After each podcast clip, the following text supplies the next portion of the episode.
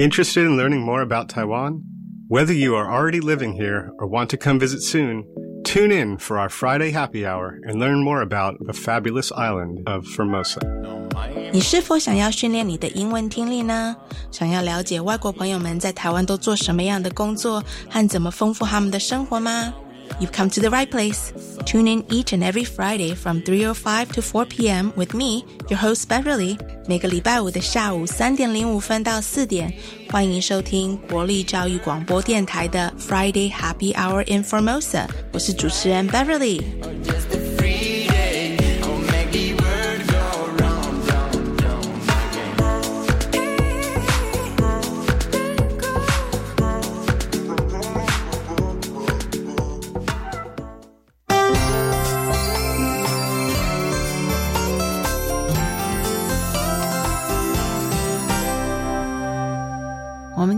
What's Happening in Taiwan 的单元要把台湾这几个礼拜来适度放宽的防疫规定做一个总结。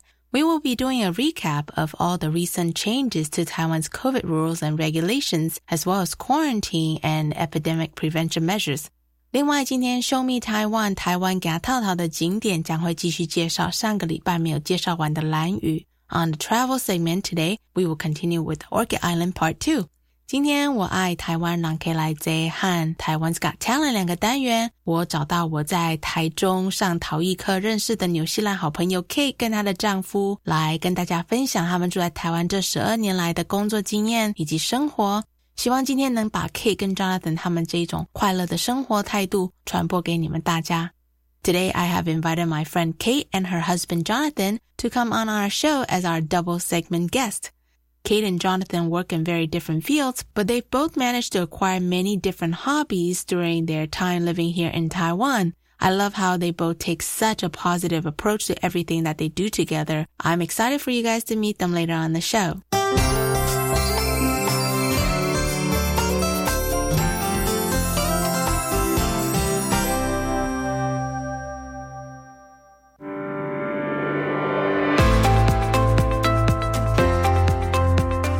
Hello，又到了 What's Happening Taiwan 这个单元，我们用英文一说新闻的方式，提供给外国朋友们了解台湾这一个礼拜的一些重要大事。This is our new segment of the show, What's Happening Taiwan, where each week we will feature one news story from Taiwan for our listeners. Our last episode's guest Aruka said that Taiwan is one of the safest countries in the world during this pandemic, though that did came at a heavy price of the border closure to all foreign visitors.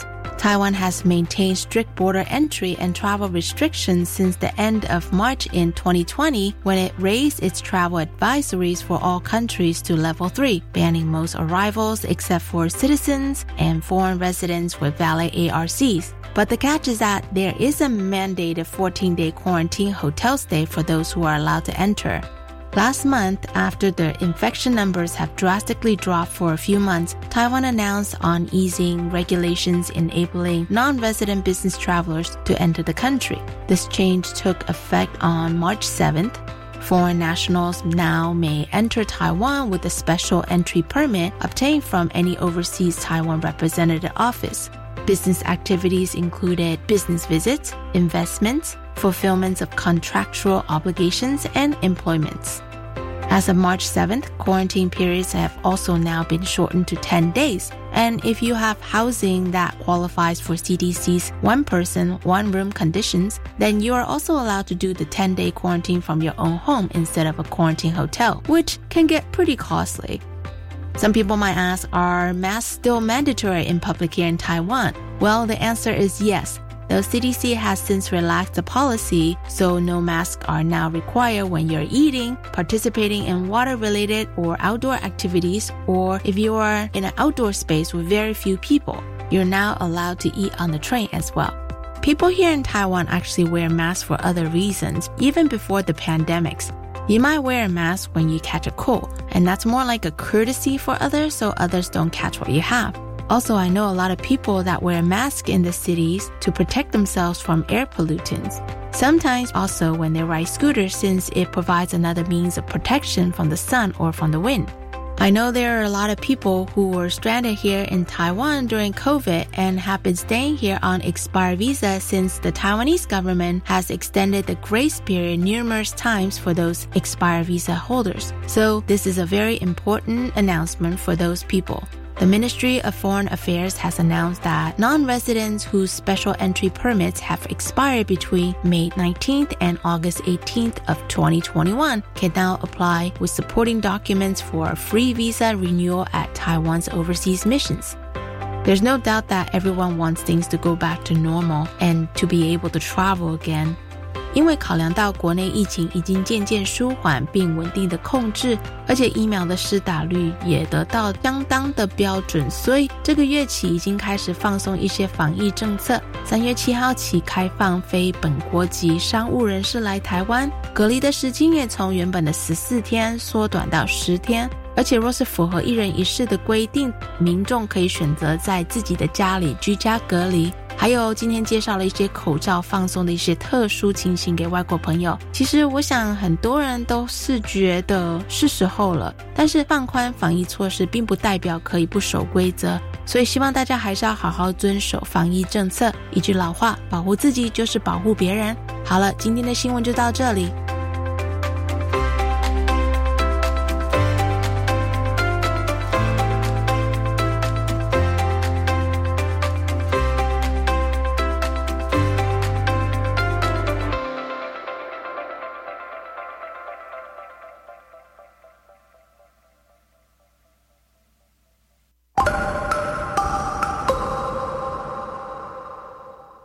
接下来我们要播放一首我们今天特别来宾 Kate 所推荐的一首歌曲《The Raft》，是由纽西兰经典雷鬼乐团 Fat Freddy's Drop 所演唱的。可以说这首歌的歌词对他跟他先生 Jonathan 来讲有很大的意义，因为歌词里面有提到，虽然不确定是为了什么原因离开了自己的岛屿，可能为的是更好的生活，但是最终到最后，You're all that I need。我觉得他们来到台湾这么久，但是对他们来说，纽西兰应该是永远他们心里面最重要的那一部分吧。We're gonna play the Raft by the iconic New Zealand band Fat Freddy's Drop. Our next segment's guests, Kate and Jonathan, are also from New Zealand. They said that though the song has a super laid back tune, it carries a powerful message that they both can relate to.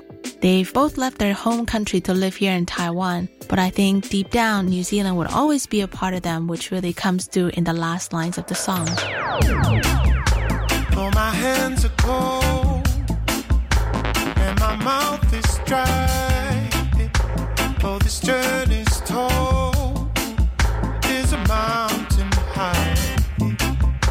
Oh, the wind she burns like an ageless flame. She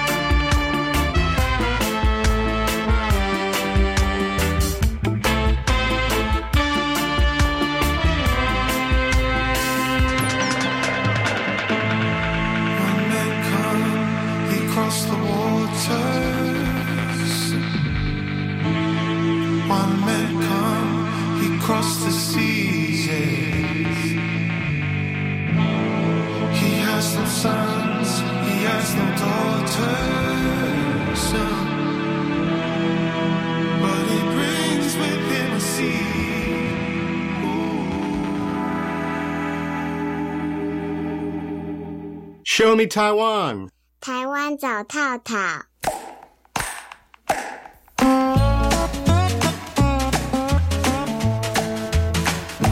接下来这个单元是 Show Me 台湾，台湾走套套。我们会介绍一些台湾有特色的城市、美景、历史、人文等等，给外国朋友们了解与参考，让他们更容易认识台湾的风土民情。我也很欢迎听众朋友可以透过电台的网站或者是节目上的脸书来写信推荐私房景点给我们介绍给外国朋友们哦。Show Me Taiwan. This is the segment of the show where we introduce different places to visit in Taiwan, as well as the histories and the stories behind it all.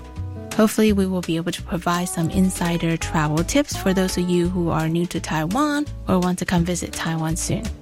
上个礼拜我开始铺陈了兰屿和住在岛屿上的达悟族他们独特的地理、历史以及文化。虽然听起来好像在上历史课的感觉，但是我觉得前置的解释其实是非常重要的。那今天希望能够带给大家比较生动的内容，能够跟大家介绍在兰屿能够做什么有趣的事情。Last week, I started to introduce the offshore island of Orchid Island. I wanted to apologize if last week's travel segment sounded a bit more like a history lesson about Orchid Island. I could have just dived right into all the fun things you can do here, but I thought it was extremely important for you to understand this island's unique culture and history first to really truly appreciate it when you come and visit. One of the things I definitely failed to mention was my first impression of the island. Once I got off the ferry boat, I was mesmerized by the iridescent hues of the blues and the turquoise of the water. I couldn't believe that this was Taiwan. I felt like this was something that you would see in Hawaii or Fiji. Since Orchid Island is an outer island of Taiwan, you can either get here by taking a two hour ferry ride from Taidong or Kenting, or you can also take a small 19 seat airplane from Taidong to this island. But be advised if you come to visit, plan ahead of time, including lodging, because it does get booked up fairly quickly, especially during high season between May and mid October. If you do decide to come during low season, be aware that weather during low season could mean strong winds, constant rain, which could also be the reason your return ferry or plane gets canceled. My friend Lynn told me before I took off for my Orchid Island trip to pack a tent, a sleeping bag, and a few instant noodle packages just in case if we got stranded on the island due to bad weather. Well, Maybe that's not a bad tip for someone who is planning to visit during low season when there's bad weather. But I definitely recommend avoid visiting Orchid Island during the holidays or during the high season weekends. And also, the perfect time to come visit might differ from person to person depending on what you want to see and what your expectations are. Maybe you want to truly experience the Tao tribe's Flying Fish Festival celebration. Then book your trip during the Flying Fish Festival period and see if you could be lucky enough to catch one of these mysterious Tao ceremonies since the dates of these rituals change every year and they differ from village to village. Or if you simply want to come here and relax and enjoy all the wonderful nature Orchid Island has to offer, then come maybe on a weekday or sometimes before the season starts or before the season ends. Once you get to the island, the easiest way to get around is by renting a scooter. Be sure to have your Taiwan or international scooter license handy as many rental places do require this. One of my favorite things to do while riding the scooter around the island is to check out all the crazy looking volcanic rock formations along the coast. These rock formations also form amazing looking caves, such as the Lover's Cave. If you make it out there, I think what's even more amazing than the actual cave itself are the goats that clings onto the steep rocky cliffs along the hiking path out to the Lover's Cave. It's like watching a cliff from the National Geographic Channel. When I visited last year, I took a really funny photo of these three wild goats crossing the freeway, and it totally reminded me the photo from the Beatles album Abbey Road. Except we were just one goat short of making the full Beatles definitely watch out for them when you're riding your scooter. So obviously there are a lot of outdoor activities you can do on this tropical island, especially water activities, things like snorkeling, scuba diving, and free diving. You should definitely bring your own snorkel gear if you have it and go explore anywhere on the island on your own. Be aware of the signs by the beaches that prohibit swimming. I know a lot of the non Taiwanese people think that they're strong swimmers and they tend to disregard these types of government posted signs, but the signs are there for a reason. There are a lot of underwater currents that you cannot see from the shore. I know, I know, I'm starting to sound like a Taiwanese mom, but I want everyone to have fun but be safe. The volcanic island is surrounded by unpolluted coral reefs and inhabited by sea turtles and tropical fishes. Diving enthusiasts praise Orchid Island as the best diving sites here in Taiwan because of its incredible visibility and stunning underwater scenes. I've been told that Orchid Island is probably best for more experienced divers. The seabeds here dip suddenly, making a challenge for inexperienced divers. So definitely make sure if you're scuba diving, sign up for one of these guided tours or schools and make sure that you're properly certified if you want to go free dive. For the hiking enthusiasts out there, one of the easier hikes on Orchid Island is the Green Pasture Qingqing Caoyuan, which is a one kilometer hiking trail with grassy field on one side and steep cliffs on the other. It sort of reminds me of something you would see in Scotland in the countryside along the water. You will probably see wild goats roaming everywhere on the hills here. I highly recommend this spot you will be able to see how many cars or scooters are parked there at the beginning of the trail. That way you can gauge how crowded it is on the trail. I would definitely avoid going there when you see the big scooter tour groups parked there. Come back a little bit later when it's not as crowded to make sure you get the best experience. Another popular hike on the island is Da Tian Chi or Big Heaven Pool. Allow three to four hours for the round trip excursion. And be sure not to try this one wearing a flip flop. Make sure you bring plenty of water and snacks. The trail is somewhat steep in some places and it was super muddy when I went, so definitely be careful if you plan to hike up there. When I visited and hiked up to Xiaotianchi, it was during dry season, so the actual pond was almost borderline dried up. But regardless, it was still a beautiful place to visit and a great excuse to get off the scooter and get some exercise in, right? Orchid Island also have a few natural cold springs. We went to the one out by Yingye. It was perfect for someone like me who doesn't like to go into deep water. It was an easy walk out to the actual cold spring, and it was the perfect spot to float around for a few hours to escape from the heat. I would definitely highly recommend wearing your water shoes when you go out there since the cold spring is surrounded by sharp volcanic rock formations. So be careful if you're walking out there with just flip flops. We also went to a few bars and restaurants to grab happy hour to escape from the summer heat as well. Orchid Island definitely have a few legit ocean view bars that serves up some icy cold draft brews. The island vibe is definitely contagious when you're driving to the relaxing music with the oceanic breeze brushing against your face. I highly, highly recommend you spend a couple nights here and really slow down your pace to enjoy Orchid Island and all its natural wonders and beauty. Your Airbnb host will often be the best way for you to get local resources and tips, so definitely use that to your full advantage. Our Airbnb host was an indigenous Tao man, and I learned so much about Tao culture just by chatting with him. I think he talked to us for almost an hour when we first checked in.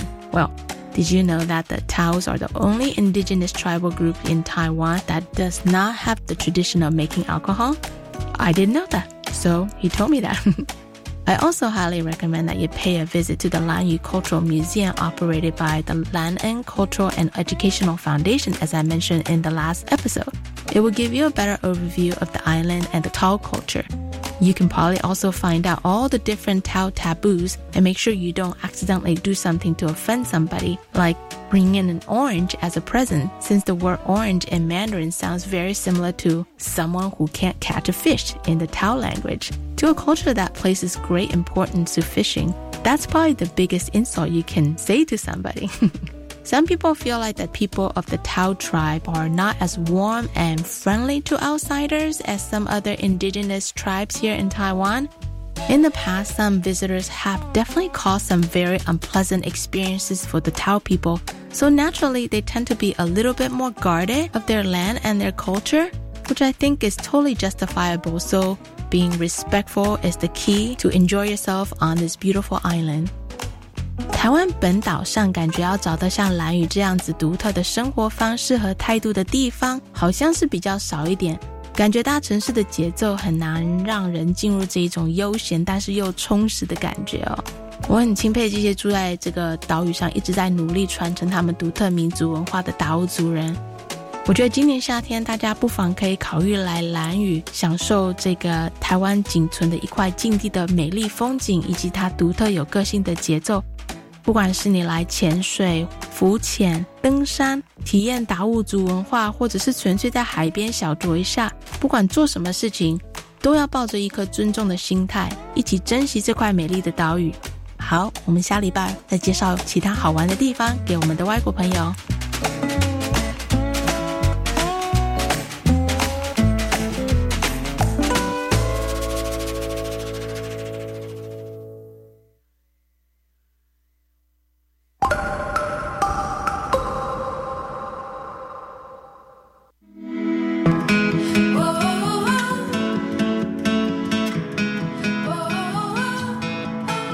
节目里每个礼拜都会播放一首由住在台湾的外国朋友们表演或者是创作的歌曲，但是接下来要播放这首中文歌曲，大家不好意思，是由外国朋友 Paul Lawrence 所演唱的。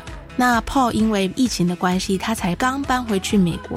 这一首歌是在台东铁花村现场的表演，我很喜欢这首歌轻快的旋律以及简单又有趣的中文歌词，你们觉得呢 ？We always play one song that's performed or written by foreigner musicians who are living in Taiwan. This week, we're actually going to play a song by Paul Lawrence, who just recently moved back to America.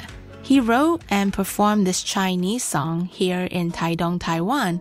It's not easy writing a song in a second language, so I definitely give props to anyone who can do that. I hope you will enjoy the song as much as I do. Here is Paul Lawrence's 大家不好意思。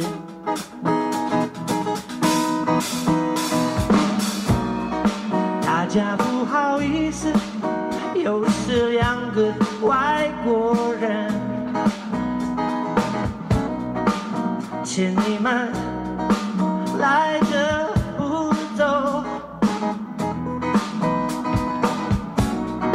大家不好意思，我的中文不太好，我们还不是很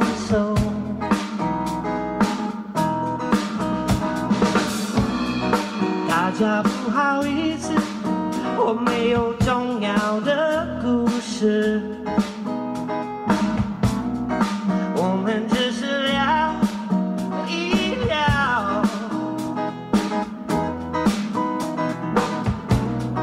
大家不好意思，我有大声的乐窗，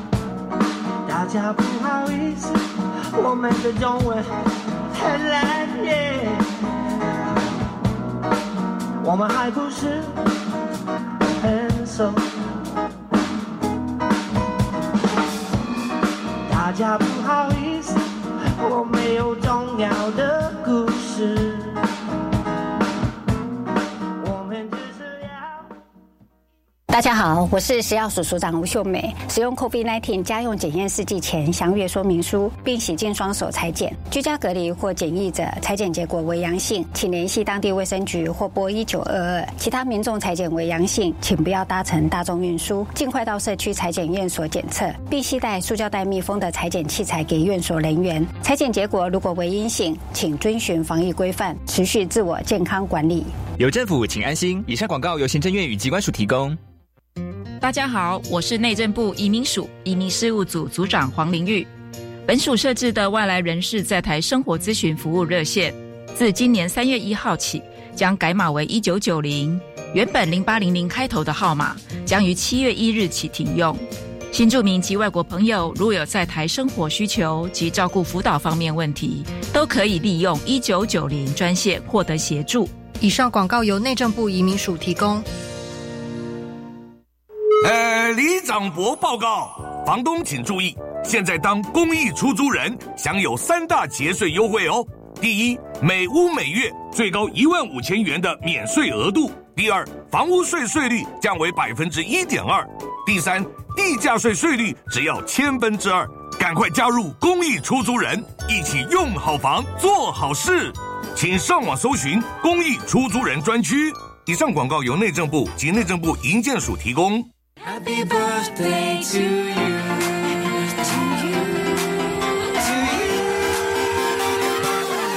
教育电台六十二岁喽。Open your mind 就爱教育电台。让我们一起欢庆六二。活力叔叔龙总贺生日快乐。祝教育电台生日快乐。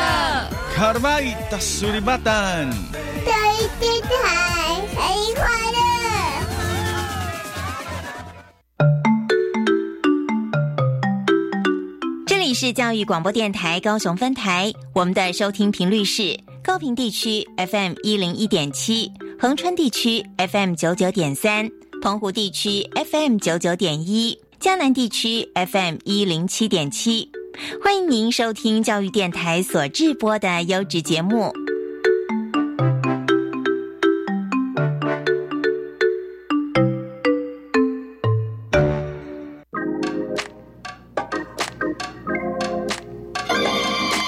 我爱台湾。让 K 来接。接下来是我爱台湾让 K 来 Z 这个单元，但是今天比较特别，我要一次采访两个人。他是我在台中认识的一个朋友 Kate 跟她的丈夫 Jonathan。So for today's segment, 我爱台湾让 K 来 Z, I have invited my friend Kate and her husband to come on our show to see what life is like for an expat couple living in Taiwan. Hi Kate, hi Jonathan. Hi. Hi, how's it going? It's going well. so I wanted to ask for our listeners, where are you guys from originally? What brought you to Taiwan and how long have you been living in Taiwan? Um, we're originally from New Zealand. Mm-hmm. Yeah, so we came here about 12 years ago. Yeah, 2009. Wow. So we originally were just coming for a short time on our way to Europe, I guess, Mhm. and we didn't know much about Taiwan. I, I had an interest in bicycles, and I knew a lot of bikes were made here, so that was that kind of made a difference in our decision. And really, we wanted to live in Asia for a little bit and see what was going on here, how what it was like. Yeah. Cool. My opa, my grandfather, was a radio engineer on cargo ships, and he came to Taiwan numerous times along with my oma. And so they came to Kaohsiung a number of times to break up ships because Kaohsiung was once a shipbreaking port. And so they would tell us stories about Taiwan. Cool. They went everywhere, all over the world. Taiwan was just one place that kind of stuck out to me, which is funny now looking back. You know, it stuck out when I was a kid, the stories of Taiwan. Uh, they also brought back some gifts from Taiwan. Cool. There was these dolls that they brought back for me when I was very young. Mhm. And when I came to Taiwan and was rummaging through a vintage store here, Yeah. I actually found the exact same dolls that I had when I was a kid. Wow, that's so, So cool. there was kind of these like loose connections from when we were young that we didn't that I didn't realize until Mhm. I kind of came here, you know. Yeah, and just wanting to stay for a couple of years. We got comfortable, we made friends, we enjoyed living here, and just now, 12 years later. Well, so I know you both live in Taichung right now, but have you lived in any other cities in Taiwan before that? Yes, so we we specifically chose Taichung because, like the name says, it's in the middle.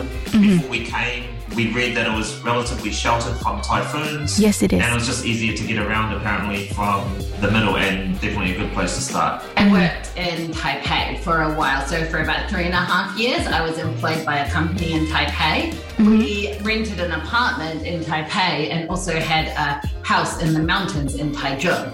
So Jonathan lived here in Taichung permanently, Mhm. and I lived in Taipei during the week, and then I would come back to Taichung in the weekend. That sounds like you got the best of both worlds, right? yeah. it's right in the middle of Taiwan, so it's easy to get up north or go down south, right? And we just got an MRT, which is awesome mm-hmm. too. Yeah, totally. I went and took that from the Bola train station to my mom's house last time when I went back to Taichung. So convenient. Yeah. So, Jonathan and Kate, can you tell our listeners what you do for a living? I've been teaching. I started out teaching at a bushiban Mhm. and then I worked for a couple of different bike related companies. And then I've recently gone back to teaching at a private high school. It's a lot of fun for me. I, I love teenagers, that kind of age group. You're really brave, Jonathan. Yeah, yeah, yeah. I mean, it definitely has its ups and downs, but on the whole, it's they're, they're great kids, you know. So, how about you, Kate? What do you do for a living? Uh, I kind of work in the media related fields. In my background, originally I studied writing Mhm. and then I worked as an editor in Australia when we lived there. I worked in corporate communications in New Zealand before we went to Australia. Cool. And also as a journalist, uh, magazine journalist. And then Oh. when I came to Taiwan, I worked for like a year as a teacher, Mhm. um, but it just wasn't really my for me. um, and so I went back to editing and writing. I was Cool. a managing editor for an art online art magazine based in Hong Kong. Oh. And then I worked for a brand consultancy uh, in their. I I actually helped to found their marketing and PR department. Uh huh. Then um, after I left that position, I moved back into freelance editing and writing. Mhm. So I do mostly copywriting for uh, like online copy, mostly in the online area now. Mhm. Uh, but I do still work for one print magazine. I'm, I'm the contributing editor for design and art for a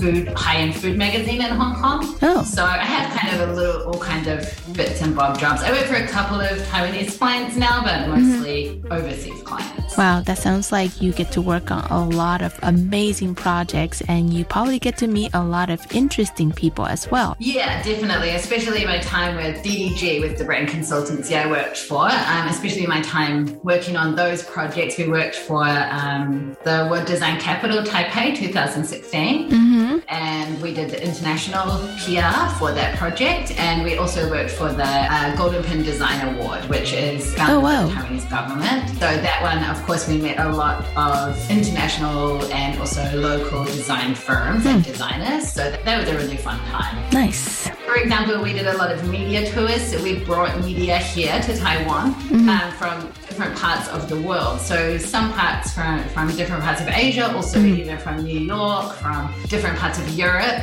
And so being able to, I guess, of course, A, speak English. Um, and yes, you do. just have like kind of a more international perspective or sense of how these companies or journalists would operate Mhm. um, really helps to help these people connect with Taiwan. Yeah. So, and of course, we had a bilingual team Mhm. and also a Taiwanese and international team. Our team was mixed. Yeah. So we could lean on each of those sides. That's cool. Well, that's what teamwork is all about, right? Yeah, yeah. How about you, Jonathan? Also mentioned, I've taught uh, some people wanting to learn English one on one. Um, sometimes one at a time, sometimes two in a week. Mhm. That's all. Yeah, that's also been pretty cool for getting to know what life is like here. You know, Yeah. from kind of a professor through to I, I even taught uh, one of the F-16 pilots, which was kind of Oh, cool. Cool. different people had different goals, what they want to do, and just helping them get a bit better at English, a bit more fluent, and just also exposing them to a native speaker, right? Yeah, totally. So, Jonathan, what tip would you give somebody who might be interested in moving to Taiwan to teach English? So, when I usually see Kate and Jonathan, we usually converse in English, obviously. Though I actually been wanting to ask Do you both speak Mandarin? Not so good. We've definitely got survival Mandarin down. Okay. You go to the bank or the post office or, you know, get those like daily things. Uh-huh. But in terms of conversation, Jonathan's a bit better than me, but my conversation is pretty bad. There's usually someone around that can speak a bit of English if we get into trouble. And also, we use Google Translate a lot. So you can even translate live, right? You can point it at a page of text and translate. And so mm-hmm. that kind of stuff kind of delays our commitment to our Mandarin classes. But Hey, I don't blame you. Mandarin is a really, really difficult language to learn. So, right, yeah. Yeah, I would say when we first moved here, it was we definitely learned a lot more Yeah. because we didn't live in Taipei, um, lived in Taichung, and in those days, Taichung was much more local. And um, where did we work the first year? Yuanlin. Yuanlin. It was just like the countryside, basically. mm, I see. There, like no one really spoke English. But you know, over time, now I would say if you move to Taiwan and live in any of the major cities, you could easily get by without learning Yeah. any Well, it's definitely more of a challenge for you too, since both of your first language is English, and you're obviously not going to practice speaking Mandarin at home all the time. But I think it's awesome that you are able to get around easily and really have an active social circle of friends around you, right? I mean, I'll, I'll, be- I'll be honest, some, some of them are a little disappointed in our level. but then on the flip side, some others are just like, why bother learning Mandarin? Yeah. You know, Yeah. they're like, why waste your time? Just you, you already speak English. So it's, it's kind of funny, those two different perspectives. I mean, we we would like to we would like to know more. We feel a little embarrassed sometimes considering how long we've been here, but it's also you know it's on us. Like we we need to put the time in to learn, and we don't really. And um, because we can get by, and because our jobs, like my job, most of my clients now are overseas, and I work from home. You Right. know, so yeah, it is we we have on and off done like studied on and off with private teachers gone to university like you mm. know. I think it is one issue is that yeah we speak english at home so. Yeah, that does make it really hard. And just like my friend Jeff was saying on the last episode, learning Mandarin requires uh, at least one to two years of extensive schooling. So, yeah i think we definitely have like a level where if we really wanted to we could up our level fairly fast because we already have listening skills you know all of those things but yeah we're just i don't know we're probably just lazy to be honest or or that you're just really busy. That's yeah all. So, Jonathan, did you used to teach back in New Zealand before you moved to Taiwan? No, I didn't. I was I was always kind of involved with marketing kind of stuff, Oh, sales, that kind of thing. Yeah. huh, I didn't know that. Well, Jonathan, what tips would you give someone who might be interested in moving to Taiwan to teach? Yeah, sure. I I would recommend starting with a, one of the big schools. Depending on your qualifications, if you're going to come and teach at a like cram school or bushiban as they're known here, I would go with one of the big schools. Uh, Okay. Because you get you get good support. They help you find a place. It- you know, it- it's just it's a good place to start. If you're adventurous and you want to do stuff on your own, great, you can do that too. But I, I recommend finding a big school.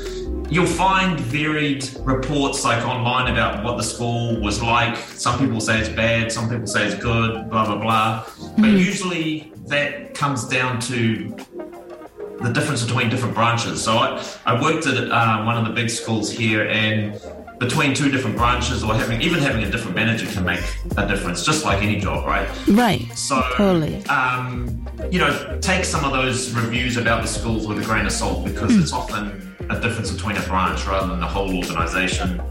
But I, think it makes a difference. It, it- you get training, um, you get good experience, and you get good support. So it's a good place to start, I feel. That's a great tip. Thanks, Jonathan. So, during COVID period, did you ever have to teach from home?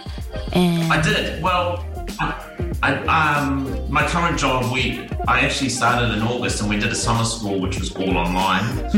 And another school that I was finishing up around June, July last year, they started doing online. When, when did the breakout happen? Was it May, June, July kind of thing? But anyway, we were doing online classes, but I had to go to the school to do it. I couldn't do that from home. So, Kate, Jonathan works in a school setting with more of a nine to five regimented type of routine and schedule, but you work as an independent contractor from home. Working remotely from home definitely has become a global movement due to COVID, but you've been doing this for a long, long time. What do you see as the pros and the cons of working remotely from home, and how do you deal with these challenges that you face working from home? Yeah, so I've kind of split, flitted between, you know, full time in office employment and remote working my whole life.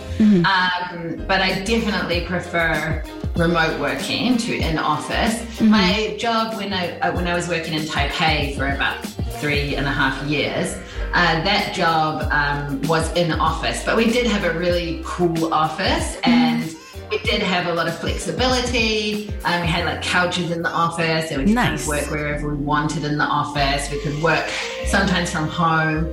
Um, so that was fine for me. But I, but then again, once I left that job, I was very keen to go back to working from home. Um, I think the pros are that I can organize my schedule however I see fit. I don't have anyone kind of looking over my shoulder. If you get ill or if you uh, don't feel well, you can, um, you know, take a break if you want to. You don't have to negotiate that with anyone. Yeah. I don't have to negotiate really holidays with anyone. I can work from anywhere.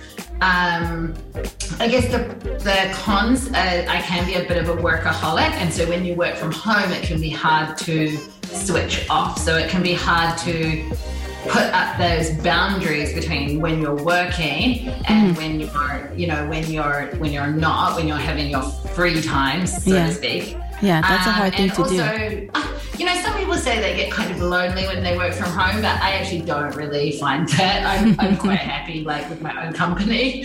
So, yeah, so I find the remote working situation gives me more flexibility to choose when I want to go out into the world and when I want to stay Mhm. home. Well, it probably helps that you have a couple of really cute cats at home that keeps you company when you work from home, right? Uh, more, more than a couple. There's four, in fact. Four? I think I've only seen three because one always hides whenever I come and visit. Yeah. Exactly. Yeah, yeah, yeah. Quadgy, he always he doesn't like strangers. Oh no. well, I know Jonathan sees this from day to day. Children make friends very easily, but as grown-ups, sometimes things gets a little bit more complicated than it really needs to be. Seeing that you both packed up your belongings and moved across the world to Taiwan from New Zealand, do you find Taiwan is an easy place to meet people? And do you guys mainly socialize with other expat or do you make lots of Taiwanese friends?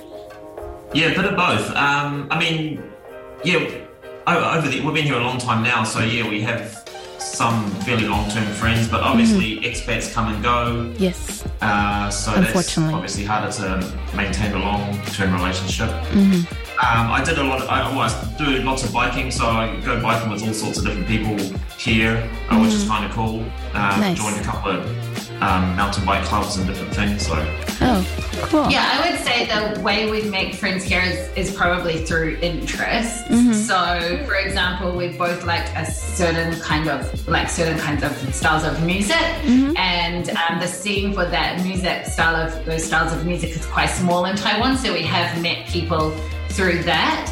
We, you know, pottery, um, and when I was in design and art, I met a lot of people in those fields. But it's cool being here. So, like, yeah, li- when we lived in New Zealand, Australia, we had kind of the same group of friends with the same interests. But here, our our friend group of friends is more diverse. I Yeah. would say. Yeah, and from all over the world. Yeah. It's like a little melting pot. Yeah. Yeah, it's cool. Yeah.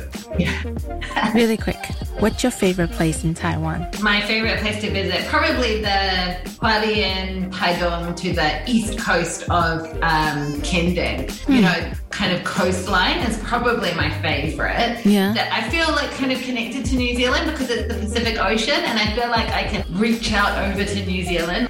I don't know. It just feels like whenever I look out over the Pacific, I just feel like I'm at home. I feel like Taiwan and New Zealand are like connected in that way. Hmm, that's really nice. How about you, Jonathan? Um, for me, I would say uh, Tailuga or the Taroko Gorge. Tailuga. From the, from the peak of Hehuanshan down, or going either way, up or down. Um, it's just an amazing drive. Mhm. Uh, you go through so many different uh, landscapes and you know changes in elevation. Yeah, Yes. ecosystems, changes in elevation. Yeah, that's definitely a great way to see Taiwan. So, Kate and Jonathan will be back for our next segment, Taiwan's Got Talent. So, we will get to chat with them a little bit more. Thanks for chatting with us. Thanks for inviting us. Thank you guys.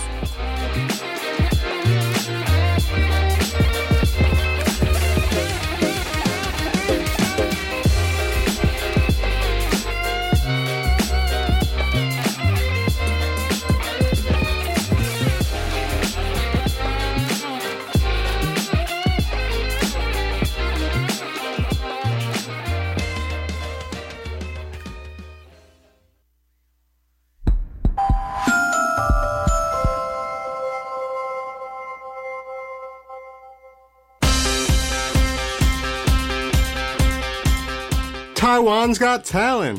赞，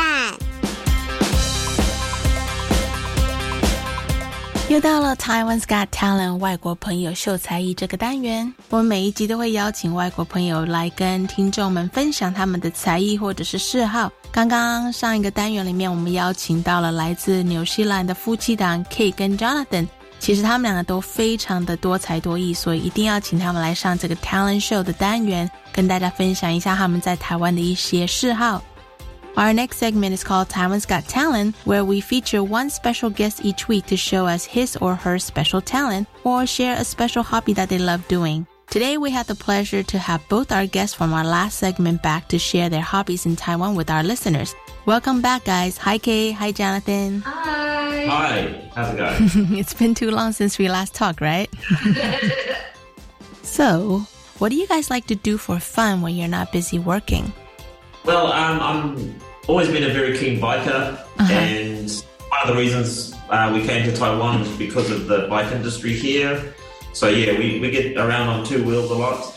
Um, Pottery. Yay! uh, I have a studio at home, so that's fun for me. And also reading, Nice. going to the library. we, we love digging around in second-hand shops and I love that too. flea markets, that kind of stuff. And yeah, going to uh, live music or DJs playing that kind of thing. Yeah. Mostly electronic music. Nice. Or like reggae. Yeah, there's a there's a bit of a dub reggae scene getting bigger here now, which is cool. Hmm, I did not know that. Good to know.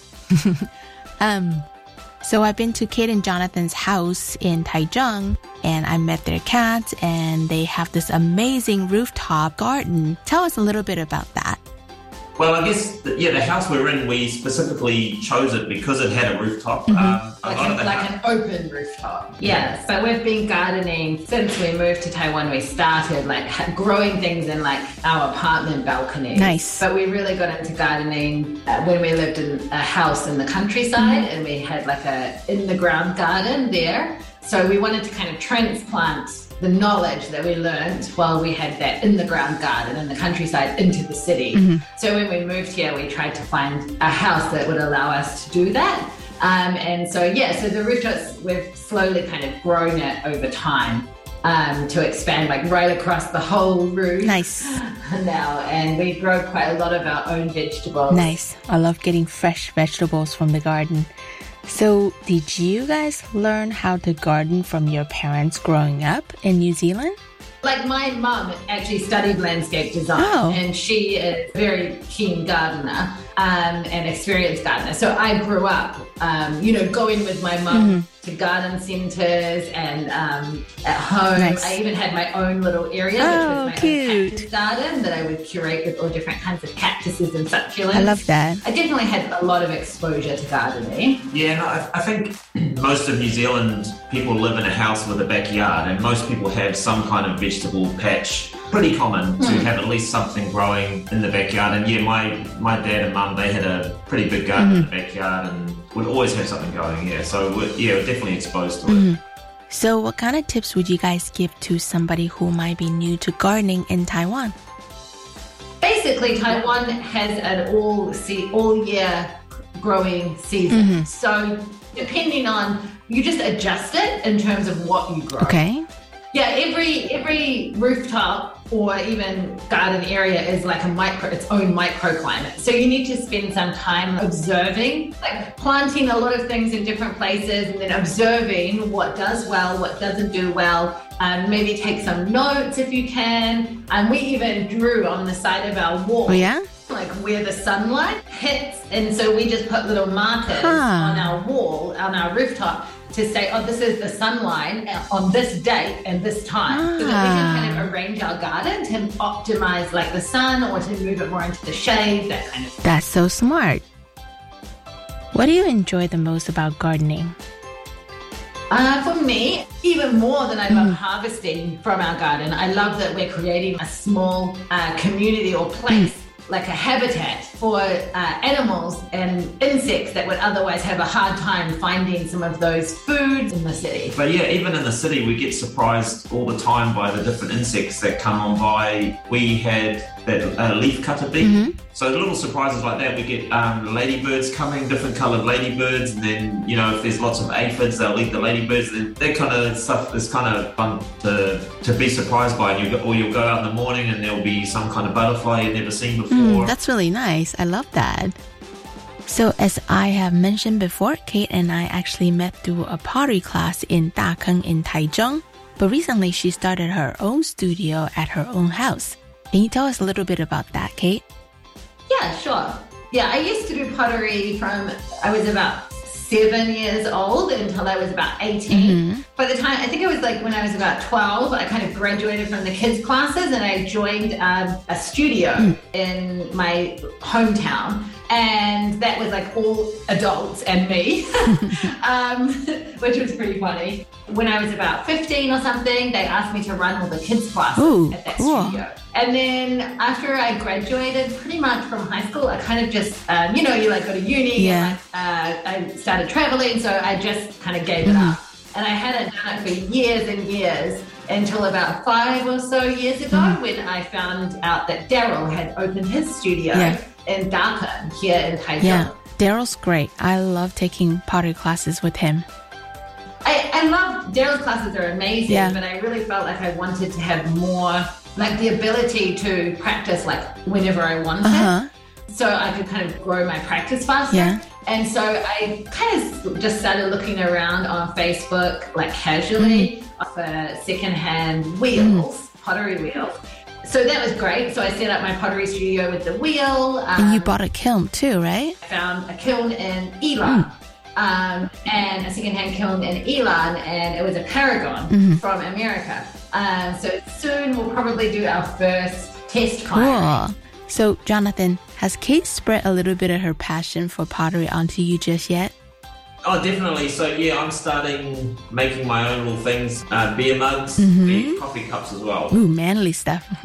Yeah, yeah, sure. so yeah, Kate's a good teacher, obviously, and so she's helping me out. And it's, it's funny because yeah, clay is. Um, it seems like an easy thing to do, but it's, it's really not. Yeah, it's definitely not easy. takes a lot of patience and a lot of practice.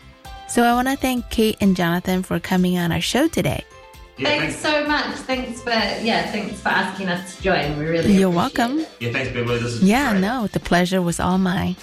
I love how Kate and Jonathan both found a way to truly enjoy their hobbies and turn it into something that enriched their lives and also their social circle. I remember when I first met them, I thought, wow, they're both such kind and happy people. They both are truly living their lives to the fullest here in Taiwan. And I hope that we're able to spread some of that happiness onto you who are listening today. Thank you guys so much again. I hope to see you guys very soon in Taichung. Yeah, Oh, see you next time. Bye.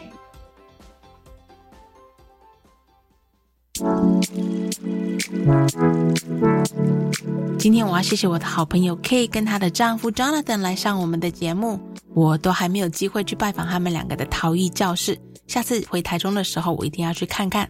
That's all the time we have for this week. If you were confused about all the recent changes in the epidemic prevention measures, hopefully we've cleared that up for you a little bit.